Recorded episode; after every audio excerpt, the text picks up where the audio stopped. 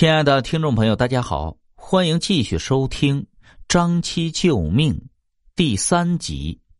家里人因安幼鱼彻夜未归，就派人四处寻找。有人说，昨天晚上在一条山路上遇见过他。家里人赶忙进山寻找，最后发现他裸死在悬崖峭壁下。家人大为惊骇，却又不知道发生了什么事，最后把他抬回了家。众人正痛哭之际，忽然一个女郎从门外闯了进来，一路上嚎啕大哭，前来吊丧。只见她手抚着尸身，哭得呼天抢地的，眼泪鼻涕也滴在了尸身上，一边哭一边念叨：“天哪，天哪，怎么愚蠢到如此地步？”声音痛苦嘶哑，过了很长一段时间才止住，最后告诫家人：“ 停尸七天，千万不要入殓。”众人不知他是何人，刚想询问，女郎含着泪转身就走出了大门。家人想要挽留，他也不管不顾，最后派人尾随他，但转眼间就消失不见了。众人都以为他是神人，于是谨遵他的安排。夜幕降临后，女郎又来吊丧，还像昨日那样哭得悲痛欲绝。就这样，到了第七日，安幼鱼忽然苏醒了过来，只见他翻来覆去，呻吟不已。家里人看了大为惊惧。这时，女郎又赶过来，对着安幼鱼相顾无言，只是呜咽哭泣。安幼鱼最后挥手示意家人离开。女人这时从怀中取出一束青草，然后加冰熬成汤药，送到床头喂他喝下。不久，安幼鱼就能张口说话了。只听他感叹道：“杀我的是你，救我的也是你。”于是讲述了自己的遭遇。花姑子说：“那蛇精冒充我，你之前迷路时看到的灯光，就是这蛇精家里发出的。”安幼鱼又问：“你怎么能让人起死回生呢？你该不会是仙人吧？”一直想告诉你，又怕你惊慌害怕。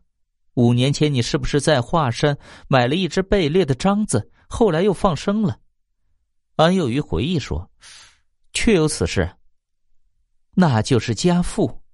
之前一直说你是恩人，就是这个缘故。你前日已经被冥界安排到西村的王主郑家投生，我与父亲就去阎王那里诉讼，但阎王并没有发慈悲。最后，父亲甘愿毁掉自己多年的道行，待你赴死，又连哀求七天，阎王这才答应了你重返阳间。如今我们再次相遇，实属万幸。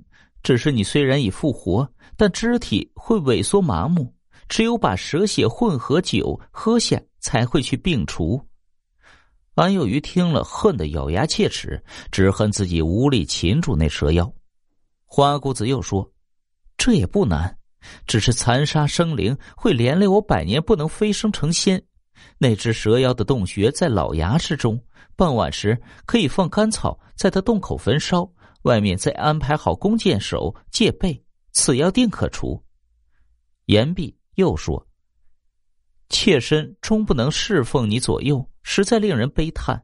然而为了你，我的道行已经损失了七成，所以你也怜悯怜悯我吧。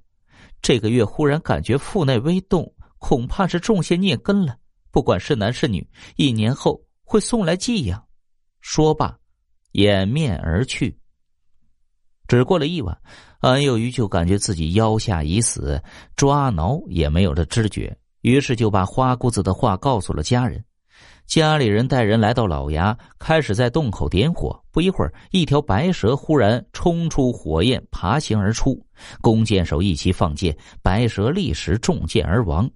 当熄火后，有人进洞内查看，发现洞内有数百条小蛇，都被烧得焦臭。家人回到家，用蛇血混着酒让安幼鱼服下，一连喝了三天，两腿逐渐能转动了。半年后，能下床行走了。